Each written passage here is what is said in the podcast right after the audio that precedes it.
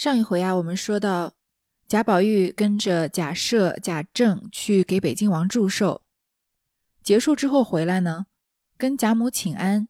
贾母啊、王熙凤他们说话好像都语带保留，似乎隐隐约约呢跟贾宝玉的亲事有关系。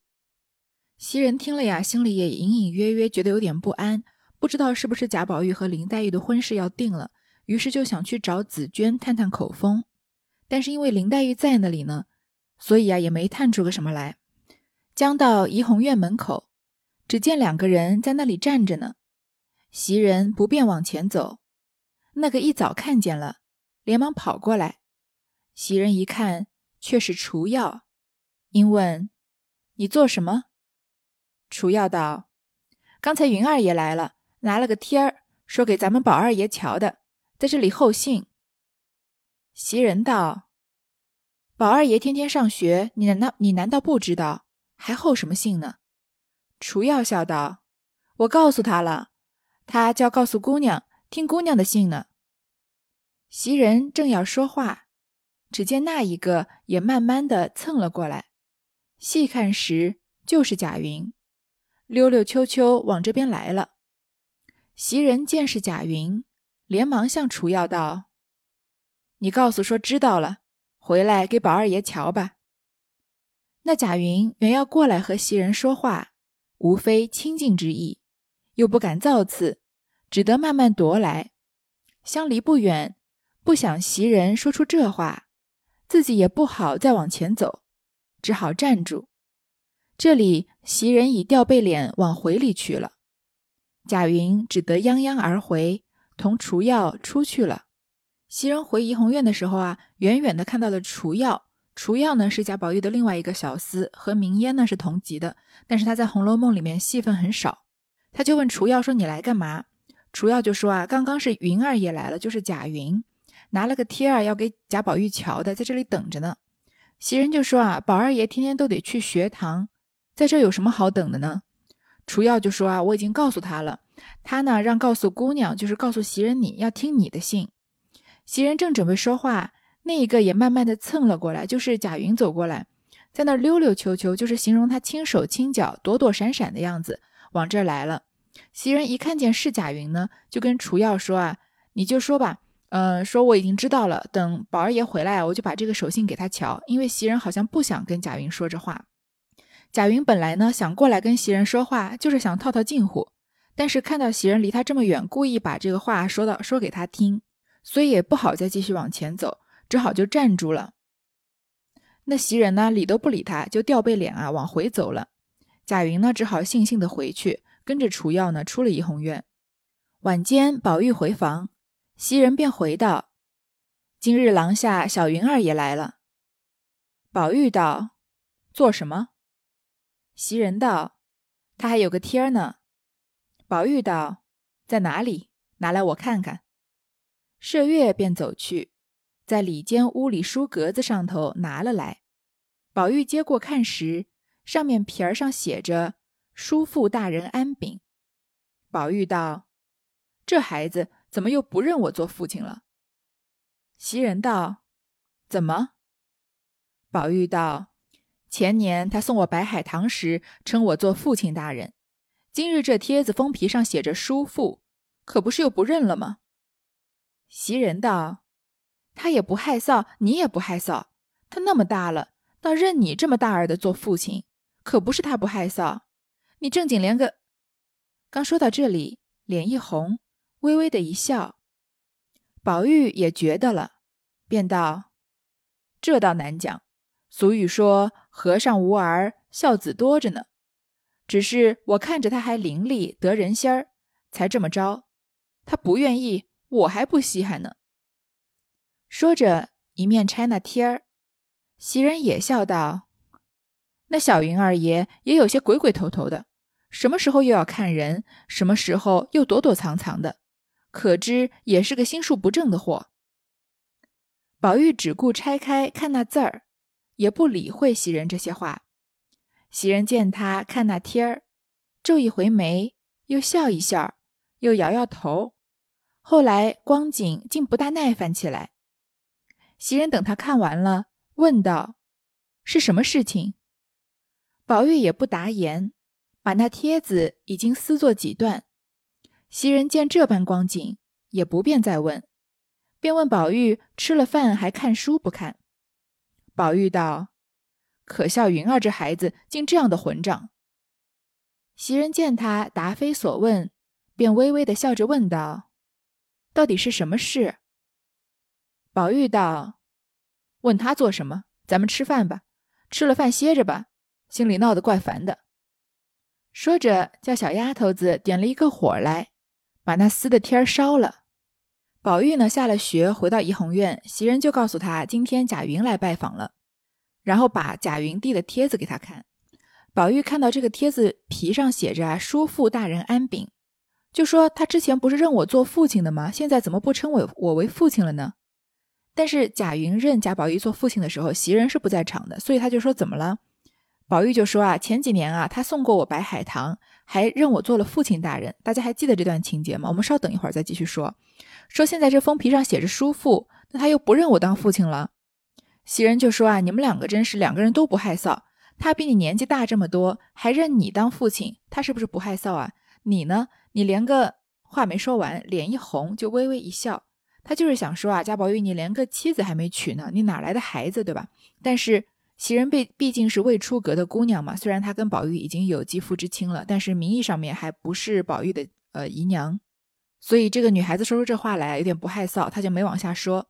那宝玉呢也听出了她话中有话，这宝玉就说啊：“和尚无儿，孝子还多着呢。”这是一句俗语。什么叫和尚无儿，孝子多呢？就是。因为和尚就是佛家出家修行的男教徒嘛，他们修行到一定境界，有一定的地位以后，就会收徒。时间的推移啊，徒子徒孙也越来越多。而且有些人呢，要有求于佛祖，要求神拜佛，所以对和尚呢也非常的尊重，把他们当做这个长辈一样孝顺。但是，当然，这其实这句俗语呢，也是一个讽刺的话。指的是有一些家中啊儿女满堂，但是个个都不孝顺，他们宁愿去信和尚，给他们钱，把他们当当做父母供养，因为有求于他们，有欲望嘛，贡献财物，贡献力量，但是将却将自己的双亲啊熟视无睹，不行孝道，所以啊这个和尚无儿孝子多呢，常常讽刺那些在自己亲爹亲妈面前不当孝子，却宁愿当和尚的孝孝子。那贾宝玉在这里说这句话，其实也是讽刺贾云，说本来啊，我看他伶俐得人心，所以我才收他当儿子。他，你说他不愿意当我儿子，我还不稀罕他当我儿子呢。有一些公子哥的习性露出来了。这袭人也说啊，说这个小云二爷有一些鬼鬼头头的，看来，呃，袭人对贾云的观感也不好，就说啊，他有时候又要看人，有时候又躲躲藏藏的，所以他一定也是个心术不正的人。就端看他有没有求于你。宝玉呢，就只顾拆开看信，也没有理袭人的话。然后袭人就在旁边啊，暗中观察宝玉看信的表情。看到宝玉呢，一会儿皱眉，一会儿笑，一会儿摇头，最后好像有点动怒了，就问他是什么事情。宝玉不说话，把那个帖子啊撕作几段，看来真的生气了。袭人看他这样子啊，就不继续追问，就问他吃完了饭之后还看不看书。宝玉说啊，可笑云儿竟是这样的一个混账。袭人看到他又答非所问，就问他又是什么事。那袭人不问的时候，宝玉要提贾云；袭人要追问的时候，宝玉又不说了，说问他做什么呀？我们就吃饭吧。然后叫小丫头啊点了火，把刚刚撕的那个帖子给烧了。读到这里，我们是不是觉得有一点点奇怪啊？因为贾云我们是知道的呀，在前八十回里面，大家对贾云的观感应该都是挺好的。我几乎就觉得贾云和小红应该是《红楼梦》的前八十回里面算是嗯能力相当、比较匹配的一对情侣了。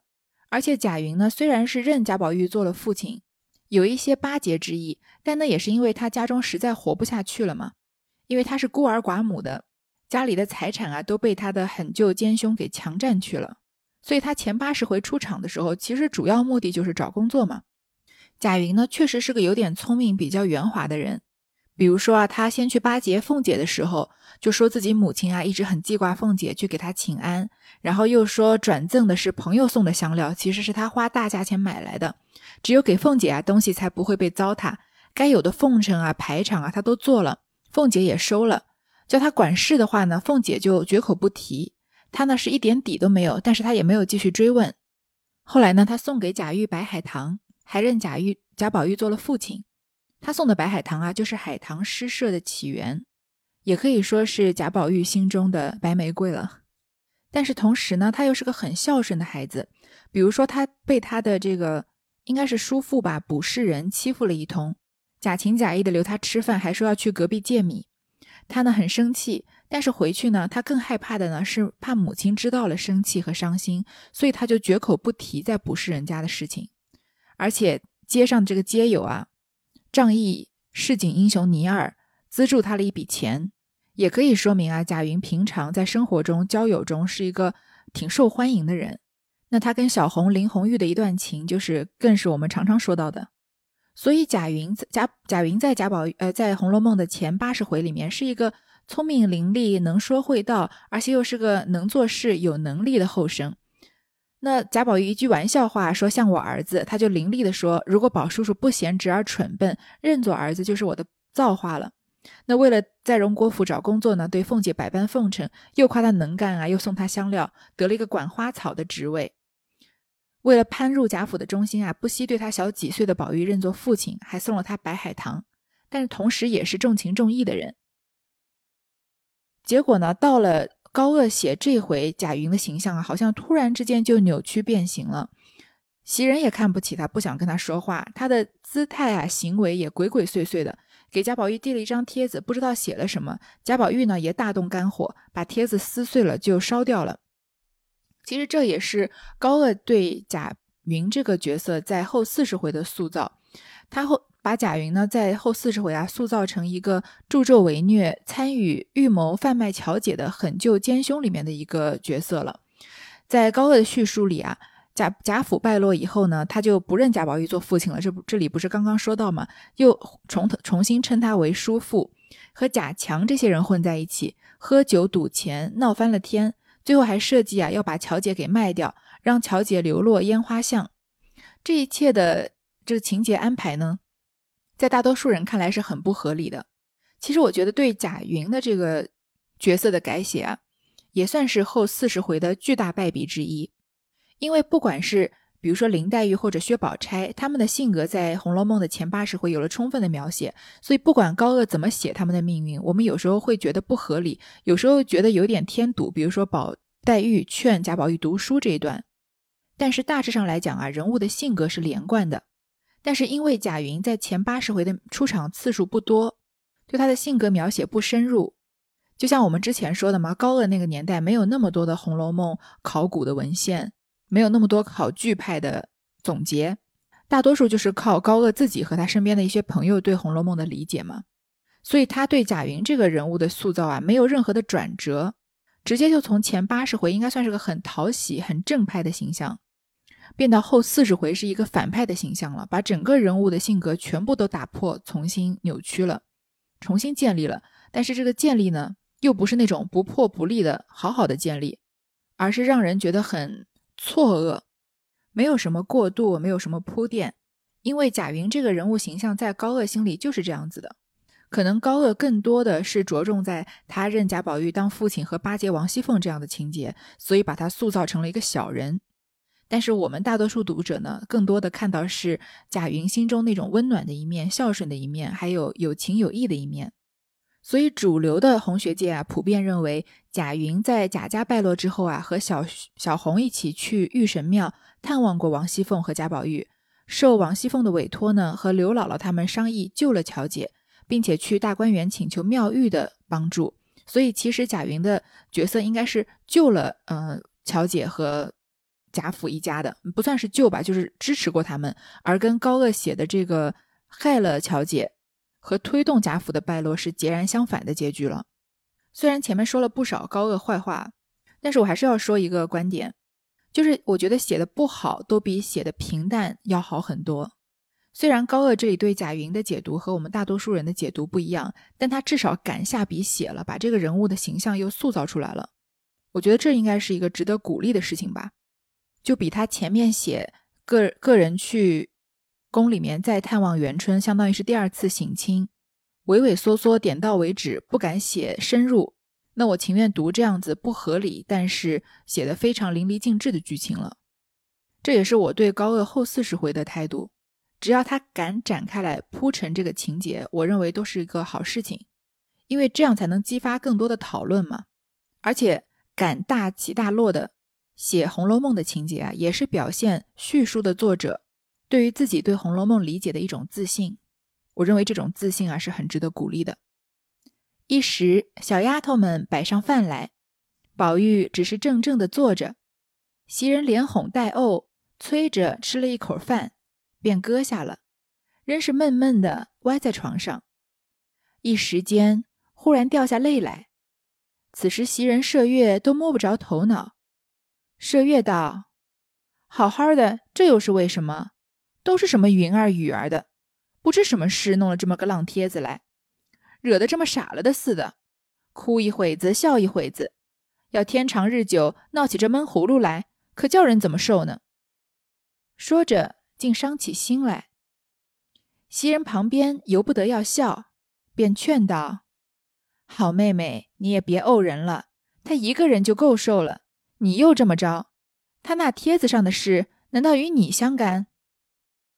麝月道：“你混说起来了。”知道他贴上写的是什么混账话，你混往人身上扯。要那么说，他贴上只怕倒与你相干呢。袭人还未答言，只听宝玉在床上扑哧的一声笑了，爬起来抖了抖衣裳，说：“咱们先睡觉吧，别闹了。明日我还起早念书呢。”说着便躺下睡了，一宿无话。宝玉看完了信啊，好像心情很差。饭摆上来呢，他也没怎么吃，就是要袭人啊连哄带骗的让他吃一点，吃了一点点啊，就回床上躺着了。突然之间呢，又掉下眼泪来。麝月看到宝玉伤心啊，他也跟着伤心，说这贾云是什么东西啊？没什么事就瞎弄个帖子来，惹得这个贾宝玉啊哭一会儿笑一会儿。要是这么闹起来，还怎么办呢？说着自己啊也伤起心来，有点要哭的意思。袭人啊就两边一起劝。说啊，贾宝玉一个人伤心就够了，你还在这儿伤心，叫人怎么受得了啊？难道帖子上的事情写的跟你麝月有关吗？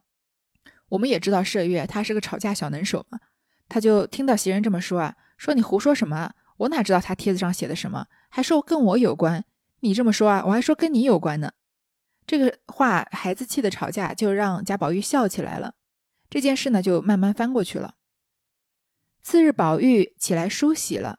便往家属里去，走出院门，忽然想起叫贝明略等，急忙转身回来叫：“麝月姐姐呢？”麝月答应着出来问道：“怎么又回来了？”宝玉道：“今日云儿要来了，告诉他别在这里闹，再闹我就回老太太和老爷去了。”麝月答应了，宝玉才转身去了。刚往外走着。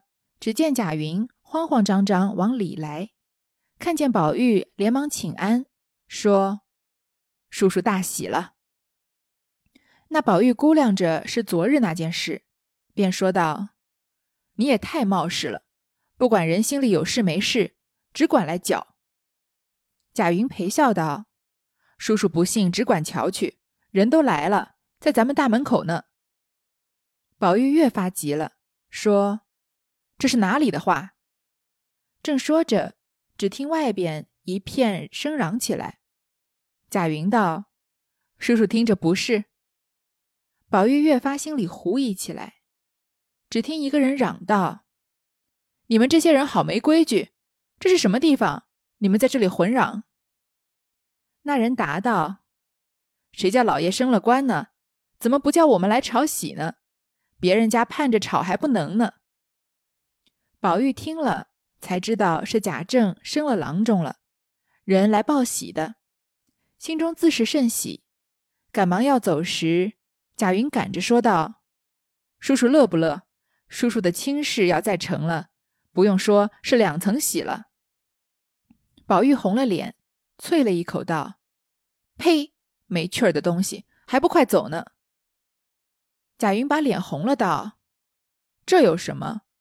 我看你老人家就不，宝玉沉着脸道：“就不什么。”贾云未及说完，也不敢言语了。第二天早上啊，宝玉正准备去上学，忽然回头啊，叫贝明叫麝月，就说啊，如果这次云儿再来啊，就叫他不要在这里闹，再来烦我啊，我就去告到贾母和贾政那儿去。麝月才答应，宝玉就走了。这时候贾云啊，慌慌张张往里来，因为他前一天来找贾宝玉，没有遇到他嘛，因为他去学堂上学了，所以这次贾云呢就想赶在贾宝玉还没有出发的时候来堵他。这个贾云的人设在这里崩的实在是有点厉害。让人看的时候啊，心里觉得挺不舒服的，因为前八十回的时候，他明明是我很看好的一个有为青年。我是认为啊，他在王熙凤那里找到了种花种树的工作之后啊，凭着贾云的能力和他的眼界，一定会以这个工作为出发点，建设好自己的生活，然后希望他也能跟小红过上快乐这个夫唱妇随的生活。再加上小红也是个能力非常强的丫鬟嘛，两个人强强联手，日子一定会过得越来越好的。哎，可惜高鹗不这么想，他把这个贾云的人设一下就写崩成这样子了。来啊，就来祝贺贾宝玉，说叔叔大喜了。所以我们知道贾云传给贾宝玉的那个请帖啊、信帖上面一定是写的关于贾宝玉婚事的事情。贾宝玉呢，根本也不想理他，就说你也太冒失了，你不管别人有没有事，你就过来搅，这么一大早的。贾云就陪笑说：“叔叔你不信啊，就去瞧，人都在大门口了。”他以为门口的人啊是跟贾宝玉的亲事有关的，结果贾宝玉就很着急，往外面一看啊，外面一片声音嚷起来。原来啊，他们门口的人是来祝贺贾政升职了，贾政升了几世郎中。这个前面已经有伏笔了嘛，人们都是来报喜的，报喜的人跟人啊跟贾宝玉的婚事并没有什么关系。贾宝玉就很高兴，刚要走，贾云呢又上赶着说。叔叔，你开不开心啊？如果亲事在成了，你爹爹又升官，这不是喜上加喜吗？所以他就是上赶着来巴结贾宝玉的。宝玉啊，红了脸，啐他一口，赶他走。那贾云呢，也就不敢多言语了。宝玉连忙来到家塾中，只见黛如笑着说道：“我才刚听见你老爷生了，你今日还来了吗？”宝玉陪笑道：“过来见了太爷，好到老爷那边去。”黛如道：“今日不必来了，放你一天假吧，可不许回园子里玩去。你年纪不小了，虽不能办事，也当跟着你大哥他们学学才是。”宝玉答应着回来，刚走到二门口，只见李贵走来迎着，旁边站住笑道：“二爷来了吗？奴才才要到学里请去。”宝玉笑道：“谁说的？”李贵道。老太太才打发人到院里去找二爷，那边的姑娘们说二爷学里去了。刚才老太太打发人出来叫奴才去给二爷告几天假，听说还要唱戏贺喜呢。二爷就来了。说着，宝玉自己进去，进了二门，只见满院里丫头老婆都是笑容满面，见他来了，笑道：“二爷这早晚才来，还不快进去给老太太道喜去呢？”宝玉啊，去到学堂的家属里面见了李黛如，李黛如呢也得知了贾政升官的消息，就说放宝玉一天假，但是不准他回大观园里玩，要他跟着大人们学学办事。这个时候啊，他身边的这个比较主事的小厮李贵就来请这个贾宝玉，因为贾府里面因为贾政升官的事情啊，已经大开筵席要庆祝，于是就让贾宝玉啊在学这个私塾里面告几天假。宝玉笑着进了房门，只见黛玉挨着贾母左边坐着呢，右边是湘云，地下邢王二夫人，探春、惜春、李纨、凤姐、李文、李绮、邢岫烟一干姐妹都在屋里，只不见宝钗、宝琴、迎春三人。宝玉此时喜得无话可说，忙给贾母道了喜，又给邢王二夫人道喜，一一见了众姐妹。便向黛玉笑道：“妹妹身体可大好了。”黛玉也微笑道：“大好了。听见说二哥哥身上也欠安，好了吗？”宝玉道：“可不是，我那日夜里忽然心里疼起来，这几天刚好些就上学去了，也没能过去看妹妹。”黛玉不等他说完，早扭头和探春说话去了。凤姐在地下站着笑着，你两个哪里天像天天在一处的，倒像是客一般。有这些套话，可是人说的相敬如宾了。”说的大家一笑。林黛玉满脸绯红，又不好说，又不好不说，迟了一会儿，才说道：“你懂得什么？”众人越发笑了。凤姐一时回过味来，才知道自己出言冒失，正要拿话岔时，只见宝玉忽然向黛玉道：“林妹妹，你瞧云儿这种冒失鬼。”说了这一句，方想起来。便不言语了，招得大家又都笑起来，说：“这从哪里说起？”黛玉也摸不着头脑，也跟着讪讪的笑。宝玉无可搭讪，因又说道：“可是我刚才听见有人要送戏，说是几儿。”大家都瞅着他笑。凤姐道：“你在外头听见，你来告诉我们，你这会子问谁呢？”宝玉得便说道：“我外头再问问去。”贾母道：“别跑到外头去。头一件看报喜的笑话，第二件你老子今日大喜，回来碰见你又该生气了。”宝玉答应了个是，才出来了。宝玉笑着进了门啊，看到家里面主要的女眷都在，只有宝钗、宝琴他们俩已经搬出去了嘛，还有迎春，迎春嫁出去了嘛，不在。所以宝玉特别开心，先跟贾母啊、邢王二夫人道完喜，就去啊找他的林妹妹，问她身体好没好。林黛玉就笑着回他说好了一些，又问他好不好。宝玉就说啊，我那天心里忽然疼疼起来，还记得吗？我们之前说的，林黛玉做了一个梦，梦见贾宝玉当着她的面啊，用刀插着自己的心窝子，说啊要把心掏出来给他看。也就是那同一天晚上呢，贾宝玉心口忽然好像被刀子捅了一样的疼，这会儿呢也就好了。他还想继续跟林黛玉搭讪，但是林黛玉已经扭头跟探春说话去了。凤姐就在旁边啊笑他们两个人，说你们俩哪像每天在一起啊，一起长大的，两个人这么客气，可是人说的相敬如宾了。相敬如宾呢，虽然是相亲相爱的意思，但是这个词我们也不能乱用，不能说我和我的朋友之间相敬如宾，或者和父母之间相宾相敬如宾，因为它是形容夫妻之间相处融洽，互相敬爱，好像对待宾客一样。有一个近义词呢，应该就是举案齐眉。所以王熙凤这里这个词用的是不恰当的，说他们两个人互相客客气气的相敬如宾，那不就是暗示说他们两个人是要结为夫妻的吗？那林黛玉呢，在众人面前最害怕别人开她这样的玩笑，所以满脸绯红，又想说话呢，又不能说，半天才冒一句“你懂什么”，大家就更加笑起来了。凤姐这会儿呢，也知道自己出言冒失，正要岔话题，宝玉忽然想要开启一个话题，说：“哎，林黛玉啊，你看云儿这个冒失鬼，就想要提贾云的事情，但是忽然又想一想。”贾云给他这个信贴啊，关于他要结婚的事情，这话也不适合在这个场合拿出来跟林黛玉讨论。所以说一说呢，说了一句话呢，下面又不能说了。林黛玉呢也是摸不着头脑，这个场面一度十分尴尬。宝玉只好又提起送戏的事，说刚刚有人送戏，说送戏呢其实就是别的家庭出钱请这个有喜事的人家看戏，就是付钱让戏班子到贾府的府上来演戏。凤姐就说：“你在外头听见的，我们都在里头。他们都是女眷嘛，又不可能出二门的。说你现在来问我们，那我们哪知道呀？”宝玉就说：“啊，我再去外头问问。”贾母就叫他不要到外头去。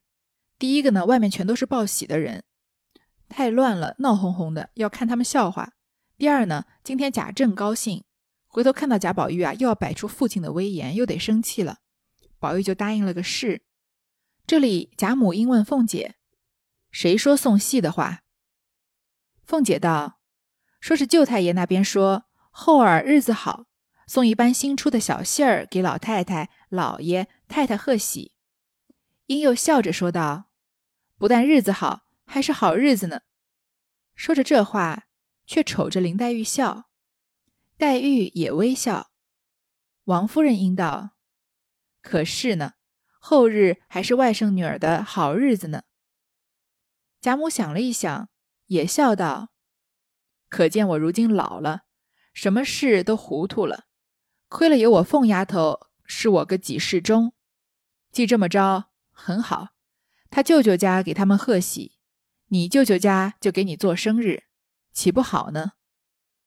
说的大家都笑起来，说道：“老祖宗说句话都是上篇上论的，怎么怨的有这么大福气呢？”说着，宝玉进来，听见这些话，越发乐得手舞足蹈了。一时大家都在贾母这边吃饭，甚热闹，自不必说。饭后，那贾政谢恩回来，给宗祠里磕了头，便来给贾母磕头。站着说了几句话，便出去拜客去了。这里接连着亲戚族中的人来来去去，闹闹嚷嚷，车马填门，貂蝉满座，真是花到正开，蜂蝶闹；月逢十足，海天宽。贾母听到贾宝玉说送戏送戏的事情，就问王熙凤是说谁是说送戏的话。王熙凤就说啊，是舅太爷那边说的，那应该就是王家要给贾家送一出戏。一个新一般新出的戏班给这个贾政贺喜，因为后天呢天气好，就让他们来贾府唱戏。然后凤姐又说啊，后天不仅天气好，日子也好呢，就瞅着林黛玉笑。原来后天啊也是林黛玉的生日。贾母就说啊，我啊现在年纪大了，什么事都记不得了。幸亏凤丫头啊是我个给事中。给事中呢是古代的一个官职。这个“给”呢，就是我给你的这个“给”字，多音字。它是一个侍从在皇帝左右做顾问，应对参议参议政事这样的一个职位。因为是直事于大殿之上的，所以叫做给事中，相当于是皇帝的一个贴身顾问。贾母这里啊说王熙凤是给事中，因为什么？他不不记得的事情啊，王熙凤都带着他记得。说既然这样啊，他舅舅家给他们贺喜，因为是王家给贾政贺喜嘛。王子腾是王熙凤的舅舅嘛？说那你舅舅家就给你做生日，因为林黛玉在贾家其实是在他的舅舅家，对吧？因为他的妈妈是贾敏嘛，然后贾政和贾赦都是贾敏的哥哥，所以他是在他舅舅家。就说那我们贾家呢，就给你做生日，也是你舅舅家给你做生日了。说的呢，大家都笑起来了，说啊，老祖宗随便说句话都是上篇上论的，就是有根有据、引经据典的。因为贾母这里既提到了几世中，又说了他舅舅家给他贺喜，你舅舅家给你过生日嘛，这样正好对账的关系。说怪不得老祖宗有这么大福气呢。正说着啊，宝玉进来就更开心了。饭后呢，因为是贾政的大日子嘛，他谢恩回来要先去祠堂里面磕头，然后来给贾母磕头，又要出去拜客，很忙碌，就跟贾宝玉过生日那天那么忙碌是一样的。贾府今天热闹的景象啊，闹闹嚷嚷，车马填门。贾府门前的马车啊，把贾府的门都堵上了，貂蝉满座。这个貂蝉并不是四大美女的貂蝉啊，它的貂是同样的字，但是蝉呢是秋天的这个昆虫的那个蝉字，虫字旁的。因为古代的官员啊，常常以貂尾做来作为装饰，副蝉作为头上这个头冠的装饰，所以貂蝉其实是来形容官爵的意思，就是很多有官爵的人都在贾府聚集来庆贺贾政升职的这个喜事。然后高鹗这里评了两句诗啊，花到正开，蜂蝶闹；月逢时足，海天宽。就是任何事物在它蓬勃发展的黄金时期啊，都是美好无比的。高鹗在这个叙讲述故事故事的过程中啊，插两句诗，这个叙事方式挺像三言二拍的风格。三言二拍常常就喜欢讲一段故事，然后插两句诗来总结前面一段情节。其实，在曹雪芹的写作手法里面，他倒是很少。在讲故事的中途，突然以作者的身份来用两句诗句来评价他。一般的诗句啊，都是通过《红楼梦》里面的主角、配角的角色来给写出来的，具有《红楼梦》里面人物的性格、经历和他们文学积累的这个风格。我倒是想不起来曹雪芹有哪一次是写了一大段的情节之后说正式，然后写两句诗或四句诗。如果各位能想起来的话，也可以告诉我。我印象里面应该是没有这样的情节的。而且我们前面说了嘛，我们《红楼梦》读到八十回的时候，很明显它的基调是往下走的，贾府是要败落的。但是这里呢，突然又把它拔高了，又变成了像鲜花着锦、烈火烹油的那个时候，元春省亲那个时候的富贵了。你看车马填门，貂蝉满座，哪有一丝即将败落的景象呢？但是关于高鹗对后四十回的思路啊，我们前面已经说了很多了，这里就先不过多评价了。好，这一段就先读到这儿。